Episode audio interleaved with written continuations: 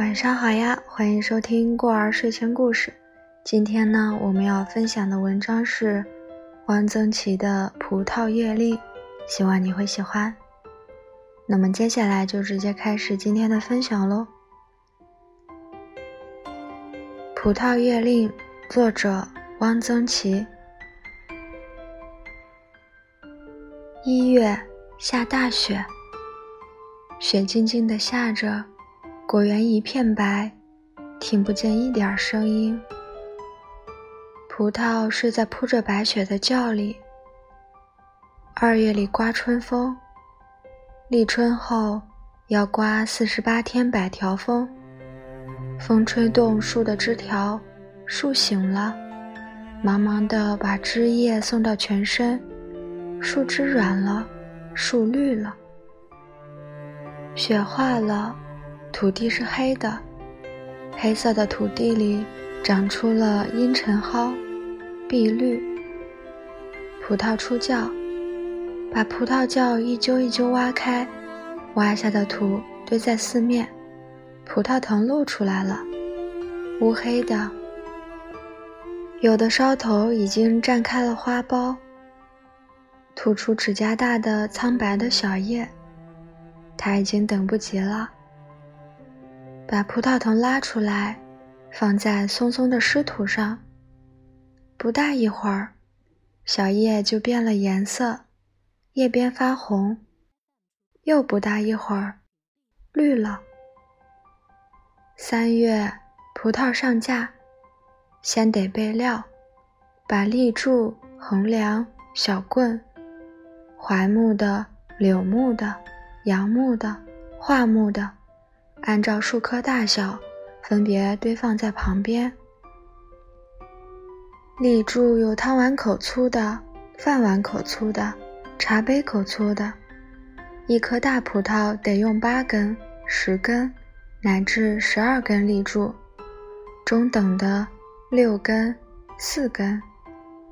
先刨坑、竖柱，然后搭横梁，用粗铁丝吊紧。然后搭小棍，用细铁丝缚住。然后请葡萄上架，把在土里趴了一冬的老藤扛起来，得费一点劲儿。大的得四五个人一起来。起，起，哎，它起来了。把它放在葡萄架上，把枝条向三面伸开。像五个指头一样的伸开，扇面似的伸开，然后用麻筋在小棍上固定住。葡萄藤舒舒展展、凉凉快快的在上面待着。上了架就施肥，在葡萄根的后面，距主干一尺，挖一道半月形的沟，把大粪倒在里面。葡萄上大粪不用稀释。就这样把原汁大粪倒下去，大颗的得三四桶，小葡萄一桶也就够了。四月浇水，挖窖挖出的土堆在四面，筑成垄，就成一个池子。池子里放满了水，葡萄园里水气泱泱，沁人心肺。葡萄喝起水来是惊人的。它真的在喝哎！葡萄藤的组织跟别的果树不一样，它里面是一根细小的导管，这一点中国的古人早就发现了。图经云：“根苗中空相通，仆人将获之，欲得厚利，木盖其根，而晨朝水尽子中矣。故俗呼其苗为木通。”木盖其根而晨朝水尽子中矣，是不对的。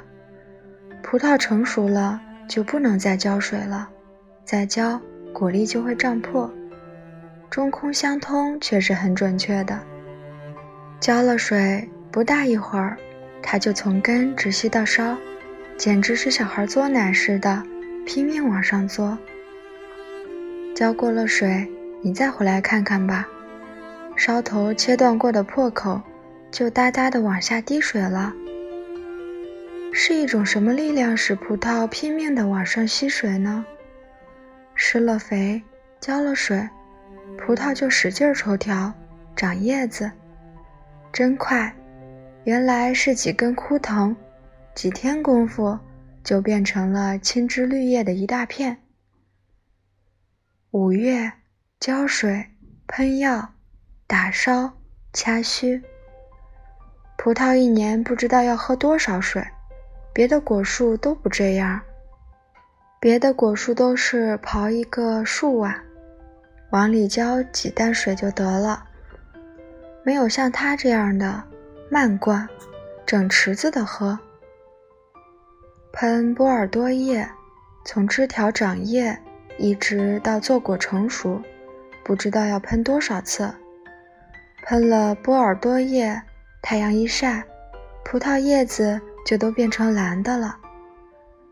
葡萄抽条丝毫不知节制，它简直是瞎长。几天功夫就抽出好长的一节新条，这样的长法还行呀？还结不结果呀？因此过几天就得给它打一次条。葡萄打条也用不着什么技巧，是个人就能干。拿起树剪，噼噼啪啪，把新抽出来的一节儿都给它绞了就得了。一绞，一地的长着新叶的条。葡萄的卷须，在它还是野生的时候是有用的，好攀附在什么别的树木上。现在已经有人给它好好的固定在架上了，就一点用也没有了。卷须这东西最耗养分。凡是作物都是优先把养分输送到顶端，因此长出来就给它掐了，长出来就给它掐了。葡萄的卷须有一点淡淡的甜味，这东西如果腌腌咸菜，大概不难吃。五月中下旬，果树开花了，果园美极了，梨树开花了，苹果树开花了。葡萄也开花了。都说梨花像雪，其实苹果花才像雪。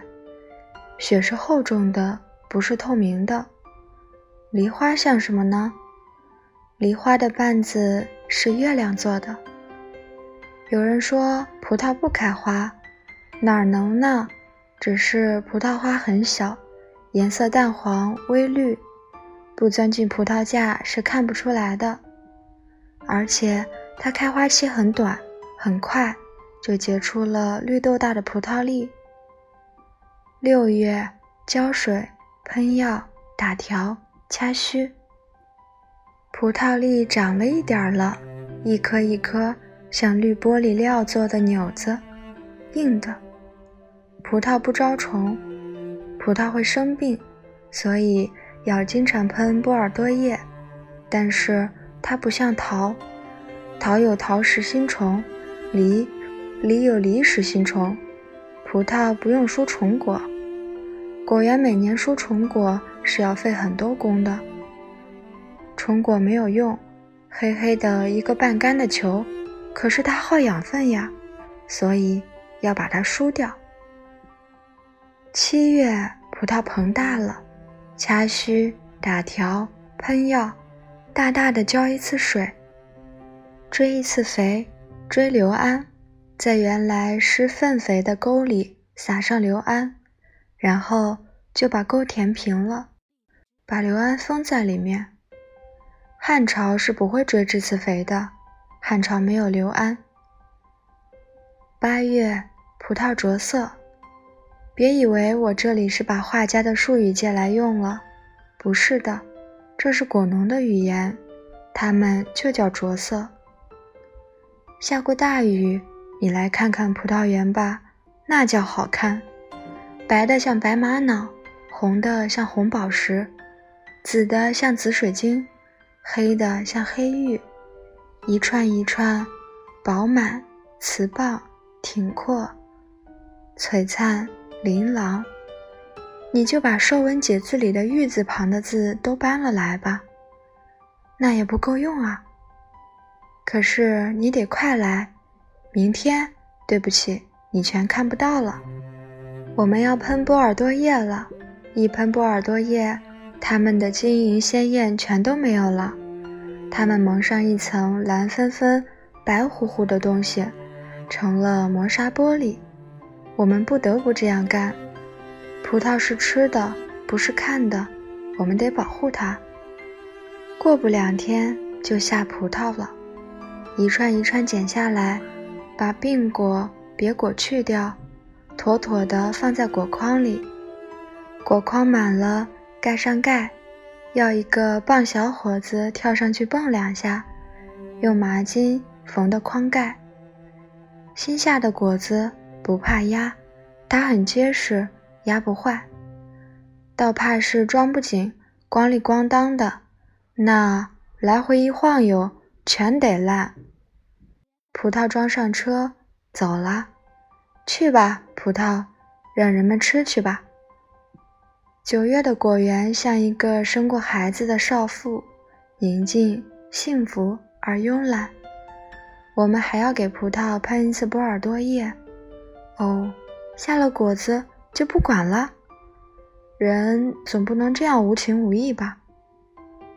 十月，我们有别的农活，我们要去割稻子。葡萄。你愿意怎么长就怎么长着吧。十一月，葡萄下架，把葡萄架拆下来检查一下，还能再用的搁在一边儿，糟朽了的只好烧火。立柱、横梁、小棍分别堆垛起来。剪葡萄条干脆得很，除了老条一概剪光，葡萄又成了一个大秃子。剪下的葡萄条，挑有三个牙眼的，剪成二尺多长的一截儿，捆起来，放在屋里，准备明春插条。其余的连枝带叶都用竹条柱扫成一堆，装走了。葡萄园光秃秃。十一月下旬，十二月上旬，葡萄入窖。这是个重活儿，把老本放倒。挖土把它埋起来，要埋得很厚实，外面要用铁锹拍平。这个活儿不能马虎，都要经过验收才给记工。葡萄窖一个一个长方形的土墩墩，一行一行整整齐齐地排列着。风一吹，土色发了白。这真是一年的冬景了，热热闹闹的果园。现在什么颜色都没有了，眼界空阔，一览无余，只剩下发白的黄土。下雪了，我们踩着碎玻璃渣似的雪，检查葡萄窖，扛着铁锹。一到冬天要检查几次，不是怕别的，怕老鼠打了洞。葡萄窖里很暖和，老鼠爱往这里边钻。它倒是暖和了。咱们的葡萄可就受了冷了。在一九八一年第十二期《安徽文学》。好啦，这篇可可爱爱的文章就到这里结束了。听完我都想去种葡萄了呢。那我们今天的分享就到这里喽，晚安。